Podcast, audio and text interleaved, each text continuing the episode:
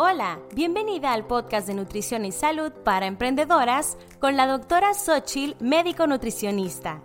En este podcast encontrarás información, consejos y motivación para que logres tu peso ideal, aumentes tu energía y mejores tu salud mientras te dedicas a cambiar al mundo con tu negocio. Este programa es para emprendedoras que quieren hacerse responsables de su salud y quieren tomar acción. ¿Estás lista? ¡Empezamos!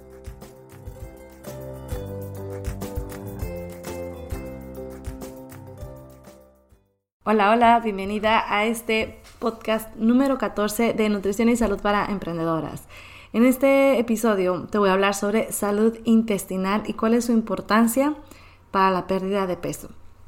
Es un tema un poquito larguito y un poquito denso, ¿ok? Necesito que abras tu mente y te voy a dar así una clase de qué es la, la salud intestinal. Para explicar lo de la salud intestinal, pues quiero hablar sobre la flora intestinal. Malamente se llama flora intestinal, ¿ok? El nombre correcto es microbiota intestinal y yo me voy a referir a ella. Y bueno, la microbiota en general, no solo la intestinal, em, es una variedad de microorganismos que van a habitar en nuestro cuerpo y van a hacer una simbiosis con él, ¿ok? Yo a mi hijo se lo explicaría o se lo he explicado como que Venom, para aquellas que les gusten un poquito los cómics lo van a entender, pero Venom, el enemigo simbiote de Spider-Man que viene del espacio, agarra a, su víctima, ¿no? Y hace como una fusión entre los dos. Y viven ahí, conviven y los dos están ahí conviviendo. Entonces, eso mismo hacen los microorganismos. Pero tenemos esos tipos de microorganismos en nuestra piel, en nuestra nariz, en nuestro, nuestro, intestino, nuestra vagina, en nuestra garganta, ¿ok? Rara vez van a ocasionar enfermedades en nosotros, ¿ok? Porque tenemos este, como este balance. Al menos que alguien tenga unas defensas bajas por alguna enfermedad, como por ejemplo las personas que tienen VIH, SIDA, que se les bajan las defensas muy fácilmente, las bacterias propias de la piel o de la garganta pueden causarles infecciones. También en personas que tienen algún tipo de cáncer o que tengan realmente un bajón en, la, en el sistema inmunológico, ¿ok? Sobre todo así bastante fuerte, como consumo de drogas, alcoholismo, etc. Entonces, esta microbiota va a estar compuesta por bacterias, virus y hongos y se han detectado hasta 100 mil billones de bacterias, o sea, 10 veces más el número de células que tenemos en nuestro organismo. Entonces, la, la cantidad de células que convivimos de microorganismos es muchísima. Y la microbiota intestinal es la más abundante y la más variada. Y a lo mejor, como te decía al principio, lo has oído como flora intestinal, pero no son flores ni nada, son, bichitos, ¿no?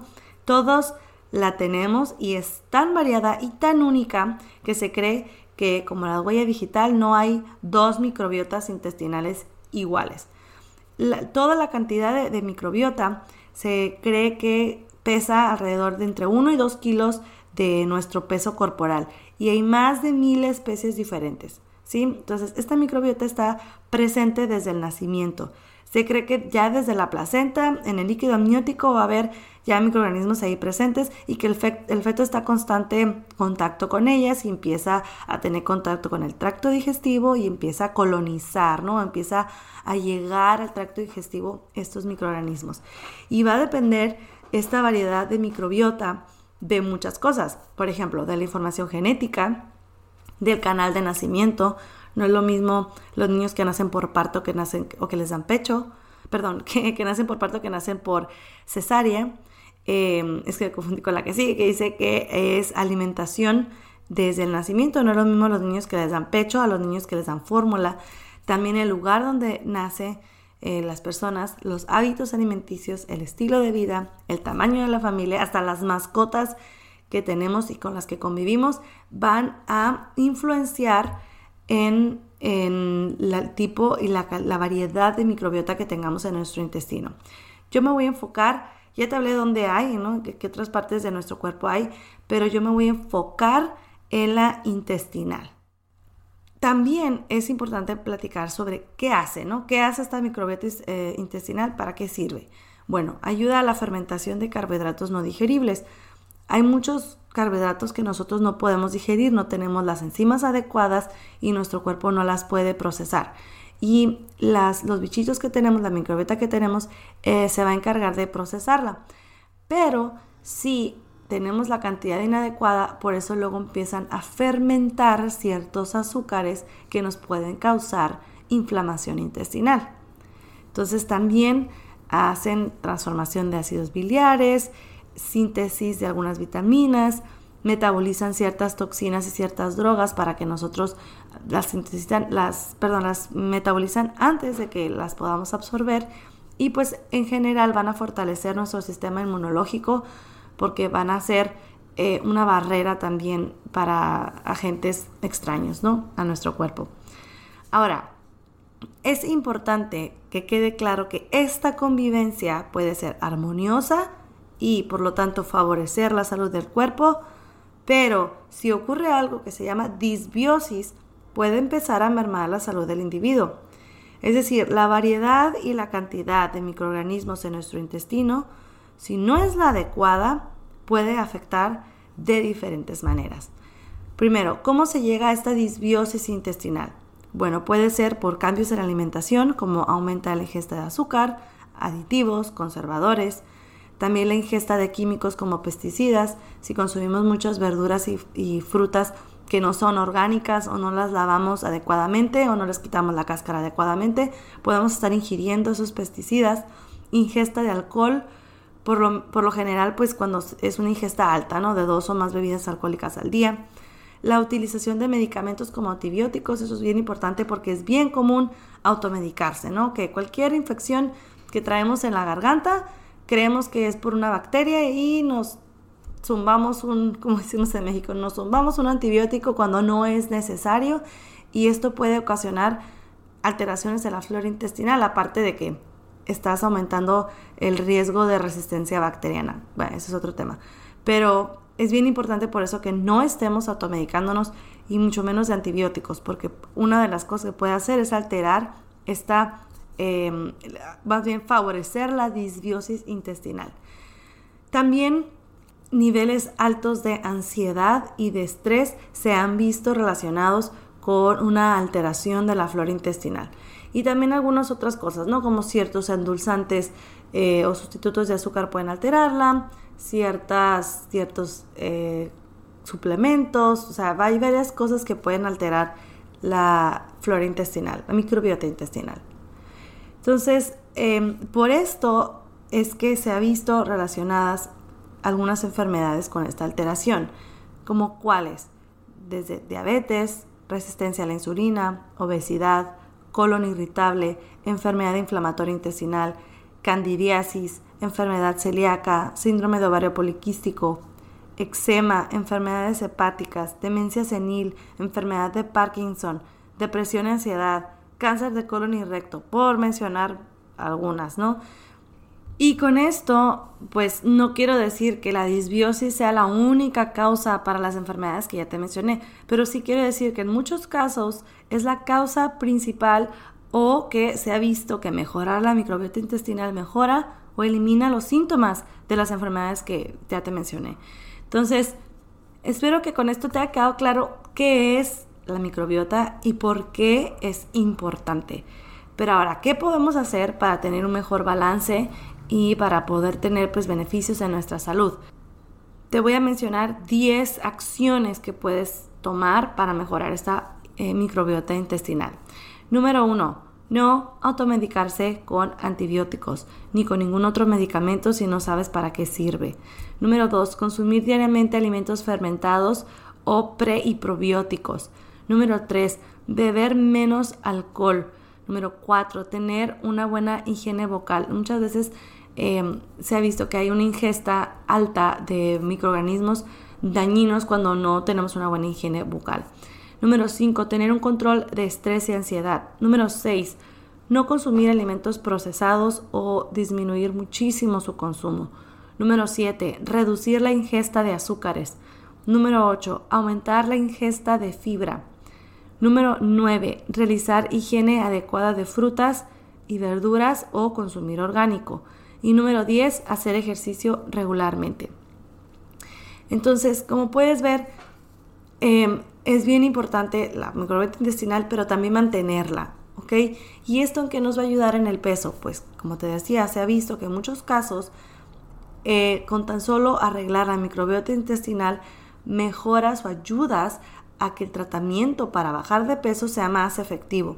Entonces siempre debe de ser un pilar en el tratamiento. De hecho, es uno de los pilares de mi tratamiento en metodología y en mis pacientes. Eh, por ejemplo, es un módulo, es una sesión de mi programa que yo les dedico completamente a, a mostrarles esto y a ver cómo buscar el mejor probiótico o el mejor alimento fermentado, cómo utilizarlo y todo esto, porque con eso yo aseguro que teniendo una buena salud intestinal, pues puedan mejorar lo demás o que los demás esfuerzos tengan mejores resultados. ¿Ok? Muy bien, entonces espero que pues te haya gustado este tema. No sé si ya habías oído de la microbiota intestinal, a lo mejor como te digo la conoces como flora intestinal. Y me gustaría que me dejaras un mensaje en Instagram, en un mensaje directo en arroba doctora Xochitl, y me comentes qué te parece este tema, si tú ya haces algo para mejorar tu salud intestinal, ¿va? Y muy bien, te cuento que en el siguiente episodio, la siguiente semana, vamos a hablar sobre cuántas veces debo comer al día para perder peso, ¿ok? Y muy bien, recuerda que todas las semanas te voy a estar dejando una tarea, así que tu tarea en esta semana va a ser ver eso, qué acciones estás tomando para poder mejorar tu microbiota intestinal. Y me mandas el mensajito a Instagram, ¿va? Entonces nos vemos en el siguiente episodio. Bye.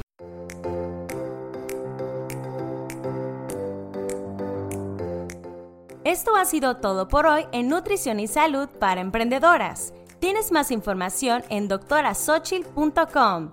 Muchas gracias por ser parte de este podcast, dejar tu reseña y compartirlo. Nos vemos el siguiente episodio. No olvides descargar tu totalmente gratuito con cinco primeros pasos que toda emprendedora debe tomar antes de empezar a perder peso. Solo ve a doctorasoshil.com diagonal ebook y lo puedes descargar totalmente gratis.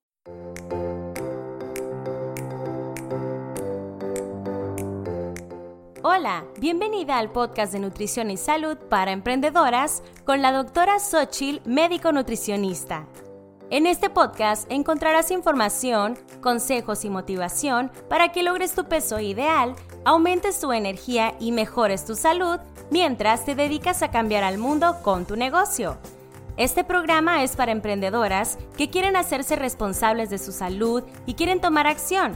¿Estás lista? ¡Empezamos!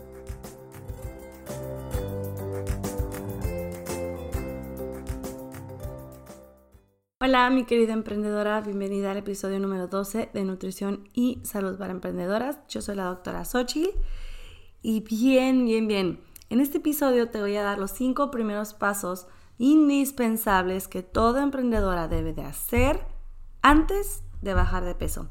Estos pasos, te aclaro, no tienen nada que ver con dieta, ni ejercicio, ni nada de eso, ¿ok? Son acerca de algo primordial, así básico que debemos de hacer. Ahora, te recomiendo que después de oír este episodio vayas y descargues el ebook que está en mi página web, donde están todos estos pasos para que puedas escribir las preguntas, ¿ok? Ahí vienen ejercicios para que tú misma plasmes tus respuestas, para que puedas hacer todos estos cinco pasos y que tengas firme eh, antes de empezar a perder peso. O igual lo puedes imprimir y ya lo puedes ir contestando mientras oyes el podcast, ¿ok? Muy bien, voy a empezar con el paso número uno. Define tus metas. Es muy importante definir tus metas. Si bien puedes tener varias metas, es necesario que sepas que puedes lograrlas todas. Sin embargo, lo recomendable es que se haga una a la vez o cada vez que vayas como dominando la primera meta, avances a la segunda. La primera vas a seguir teniéndola ahí, pero ya tienes como avanzado el camino, puedes agregar otra meta.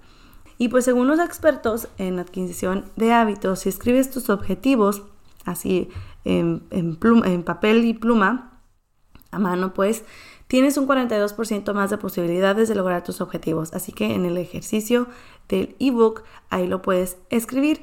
Y tus metas deben de cumplir las siguientes características que son de la, del acrónimo SMART, ¿ok? Tus metas tienen que ser SMART. Esto es algo que obviamente no he inventado yo, pero es muy buen método para poder escribir metas específicas. ¿Cuáles son las características que deben de traer? Que son específicas, medibles, asequibles, realistas y establecidas en el tiempo. Específicas, ¿por qué? Porque tienes que decir exactamente lo que quieres lograr. Ya no se valen metas ambiguas, generales, perder peso, ahorrar dinero, tener más éxito, eh, ingresar más dinero. No, pues tienes que decir cuánto, cuántos kilos quieres perder. O quiero ir de la talla 10 a la talla 6. O quiero dejar de fumar y en vez de fumar 20 cigarrillos, quiero fumarme 5 o 2 o ninguno. O sea, es hablando de peso, ser bien específica en los kilos o tallas o etcétera, ¿ok? O medidas. Medible, pues tienes que usar un criterio medible, que puedas ver el progreso si es posible de forma visual, ya sea una gráfica o en un registro numérico, de preferencia, ¿no? Sentirme mejor. Sentirte mejor como una meta, pues es muy difícil como de medir. Por eso está lo del número en el peso. O tener mejor composición corporal pues mejor decir tener un porcentaje de grasa de 20 o de 21%. Entonces, algo que puedas medir, ¿ok? Algo asequible, algo que sea real, que sea honesto y que sea pegado a tu realidad. Perder 50 kilos en poco tiempo, pues no va a ser fácil. O sea, no, no, es fácil, sino probablemente si te pones como meta en 6 meses, voy a bajar 50 kilos, no, no es fácil. O decir, voy a hacer ejercicio seis días a la semana y tú analizas tu vida y dices, es que realmente seis días a la semana probablemente no voy a poder hacer. Voy a hacer ejercicio tres veces a la semana. Esa es una meta que puedes lograr. ¿Ok? Realista. Que sea, aquí se refiere más que nada que sea pegado a tu realidad, a tus valores y a tu estilo de vida. Es decir, que, mm, que sea algo que resuene contigo, ¿ok?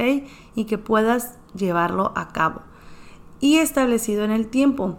Poner una fecha límite, por ejemplo, decir en tres meses, en seis meses, en un año. Entonces, ¿cómo se miraría una meta muy específica con estas SMART? Sería perder 10 kilos en seis meses y, ya después harías específicamente qué es lo que vas a hacer, haciendo ejercicio o haciendo dieta, etc. Pero tienes que ser muy específica o hacer ejercicio tres veces a la semana, media hora después de levantarme, todos los días a las 6 de la mañana. O sea, algo así súper específico para que te quede clarísimo lo que buscas. Muy bien, paso número dos, recordar tu por qué. Es muy fácil decir, ah, yo quiero bajar de peso. No nomás no es específico y medible y todo esto, sino también es, bueno, pero ¿por qué quieres bajar de peso? Y hay veces no nos hemos puesto a pensar el por qué queremos bajar de peso. Muchas veces lo común es porque quiero tener mejor salud. Y tienes que analizar si realmente la respuesta de los demás es tu misma respuesta. ¿Sí? No hay ninguna razón, ninguna motivación que sea tonta o sea incorrecta. O sea, la que sea, la que tú pienses, está bien. A lo mejor tú dices, porque ya me cansé de verme así todos los días en el espejo. Yo ya quiero sentirme a gusto, ya no quiero cansarme, ya no me quiero agitar. Esa es mi razón. O porque quiero que mis empleados en mi negocio o a mi equipo eh, me vean como ejemplo de que se puede ser exitosa y saludable. O quiero que mis hijos vean que tengo buenos hábitos para que ellos también los hagan. Y una forma, o sea, recordar el por qué, es hacernos preguntas y llegar a un tope hasta que ya no sepamos contestar. ¿Y cómo es? ¿Por qué quiero bajar de peso? Y vas a responder por salud. ¿Por qué por salud? Porque no me quiero enfermar. ¿Por qué no te quieres enfermar? Porque no quiero tener complicaciones de la diabetes. ¿Por qué no quieres tener complicaciones de la diabetes? Porque yo no quiero que mis hijos pasen lo que yo pasé como cuando mi mamá tenía diabetes. ¿Te fijas? Probablemente es algo que está como al fondo de tu conciencia y no te has dado cuenta que lo que en realidad no quieres es que tus hijos sufran lo que tú sufriste, ¿no? Ese es un ejemplo. Pero igual, yo quiero estar más saludable porque yo no quiero que mis hijos tengan bullying en la escuela si suben de peso. ¿Cuál es tu razón? Yo no lo sé. Ese motivo va a ser tan personal y tan único como tú. Y va a ser la energía que te va a ayudar a seguir en este camino que muchas veces va a ser difícil. Y yo te invito a que contestes el ejercicio y que además lo pegues en algún post-it, en alguna imagen, en alguna en algún en tu fondo del celular, hacerte un vision board o algo así donde veas, ese es mi objetivo y este es mi porqué. Y recordarlo todos los días, que quieras comerte un pedazo de pastel y digas, no, mi porqué es tal. Entonces, recordarlo. Muy bien. Paso número 3. Visualiza tu futuro. La visualización es súper importante para convencer a nuestro subconsciente de lo que nuestro consciente quiere. El consciente sabe que quiere perder X número de kilos, porque ya fuimos súper claros en nuestra meta, ¿sí? Pero el subconsciente sabe de emociones, de experiencias, de sentimientos. Es por eso que uno de los ejercicios más utilizados en terapias psicológicas para que expreses lo que quieres llegar a hacer cuando logres tus metas es la visualización. No nomás es para que creas que va a ser más potente, eh, que solo con soñarlo visualizarlo lo vas a obtener. No, o sea, recuerda que es importante hacer las cosas, trabajarlo, ponerte en acción, pero entre más lo visualices, más vas a saborear y sentir con todos tus sentidos esa futura tú que quiere lograr ese objetivo. Entonces, yo te propongo ahí un ejercicio en el en el ebook en donde tú pongas todo lo que ¿cómo te imaginas, no? ¿Qué vas a hacer en un futuro, en seis meses, en un año? ¿Qué ropa vas a traer? ¿Cómo te vas a sentir? ¿En qué vas a estar haciendo? Entonces a lo mejor ahí tú describes como un día soñado para ti, ya sintiéndote bien, ya teniendo, ya logrando tu meta. Muy bien. Paso número cuatro. Establece tu red de apoyo. Son muy pocas cosas en la vida que vamos a poder hacer solas. Necesitamos una red de apoyo. Para lo que sabes que tendrás más dificultad, ya sea para hacer tus comidas, acompañarte para hacer ejercicio, tener motivación cuando quieras tirar la toalla, etc. Es importante que hables con las personas que tengas más confianza y que sepas que creen en ti. Tu pareja, tus amigas, una amiga, una hermana o un grupo de salud, porque pasa que somos débiles, ¿sí? Y podemos traer ansiedad y podemos eh, querer dejarlo todo. Y es importante que sepamos a quién acudir. Es importante que seas inteligente. Digo, ya eres inteligente, pero que tomes una decisión inteligente de quién le vas a decir. No le digas a alguien que probablemente te jale para abajo, ¿ok? Que te diga, ah, no, ¿para qué lo haces? Si no pasa nada, mira, cómete este pedacito de pastel, que no te pasa nada. Una vez que no vayas al gimnasio no va a pasar nada. O sea, tiene que ser alguien que te apoye y que esté de preferencia diciéndote, hey, ¿qué dijiste? Que ibas a hacer ejercicio tres veces a la semana. ¿Ya lo hiciste? Que eso se llamaría como un accountability partner, ¿no? Que te ayuda a cumplir tus objetivos. Y no se trata de que haya eh, esta exigencia de que si no lo haces algo va a pasar. Pues no, pero sí por lo menos que te esté apoyando. Y hablando de eso, te quiero contar que yo tengo un grupo de apoyo en Facebook, en un grupo que se llama Emprendedoras Saludables. Ahí tengo un grupo de apoyo. Hago paréntesis e invitación a, este grupo. Se llama así y eh, todos los martes hago un live y hago un entrenamiento o hablo de algún tema o aclaro algún, eh, alguna información, etcétera. Y también si hay gente en vivo y me quiere hacer preguntas del tema o de lo que sea, me la pueden hacer. ¿Ok? Pero principalmente el objetivo de ese grupo es apoyarnos, ¿sí? Porque muchas veces podemos tener dudas de algo y que no nos dejan avanzar o andamos teniendo algún sentimiento que nos, nos está trayendo deprimidas o cansadas o, o ya estamos eh, cansados de no ver resultados o algo así. Entonces te invito ahí abajo en las notas del programa te voy a poner el link para que vayas a ese grupo y te des de alta, ¿ok? Y paso número 5. Precisa los siguientes pasos, las siguientes acciones. A la meta se llega dando un pasito tras el otro. Por cuál empieces importa. Tiene que ser adecuado para ti, para tu familia, para tu negocio y para todo tu estilo de vida. Acuérdate que eres una mujer íntegra. No nomás eres mamá, no nomás eres empresaria, no nomás eres o emprendedora, no nomás eres amiga, esposa, eres todos a la vez. Pero tienes que darle espacio a todos, para darte espacio a ti misma. Entonces, depende de dónde estés, ¿no? Cuánto peso quieras perder, cuánto estés dispuesto a sacrificar. Hay mujeres que podemos decir, ¿sabes qué? Yo sí quiero bajar de peso, pero de 100% de ganas, pues la verdad es que quiero echar 50. Entonces, a lo mejor en vez de hacer una super dieta y todos los días comer súper bien, pues yo solamente no voy a comer azúcar y ya, y a lo mejor es la única acción que estás dispuesta a hacer y está bien, es totalmente válido. Entonces tú tienes que definir todo eso. Entonces para eso, pues tienes que ver cuáles son los siguientes pasos, ¿no?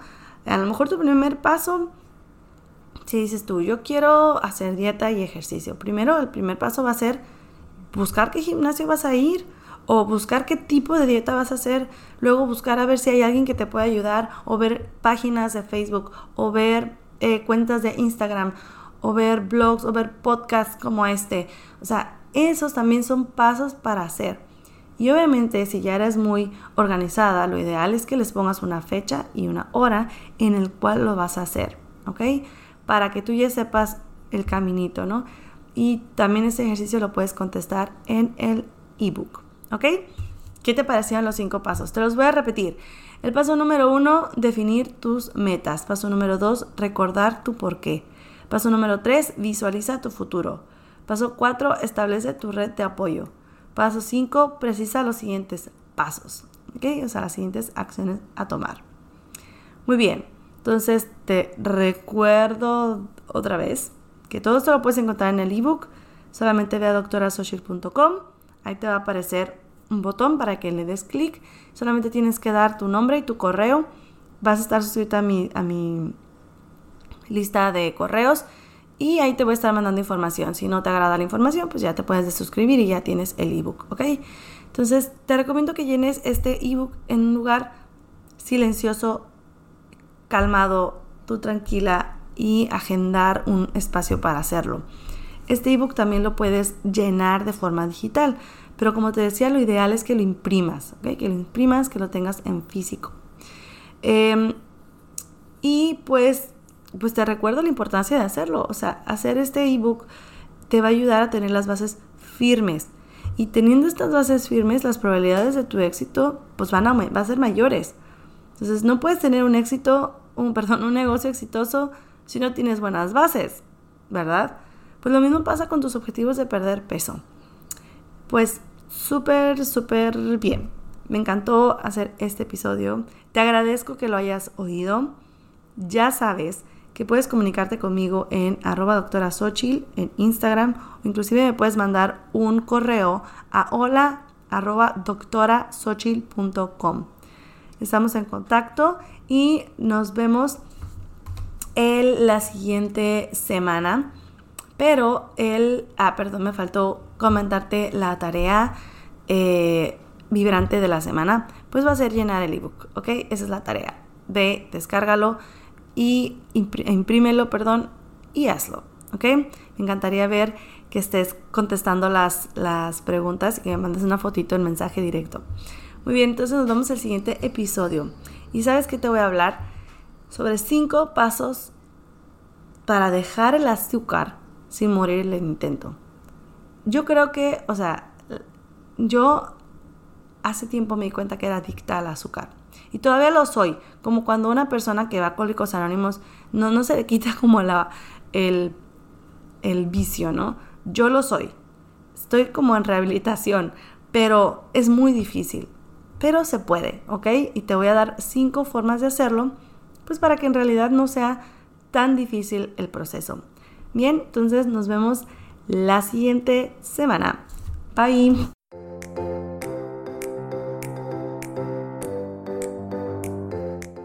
Esto ha sido todo por hoy en Nutrición y Salud para Emprendedoras. Tienes más información en doctorasochil.com. Muchas gracias por ser parte de este podcast, dejar tu reseña y compartirlo. Nos vemos el siguiente episodio.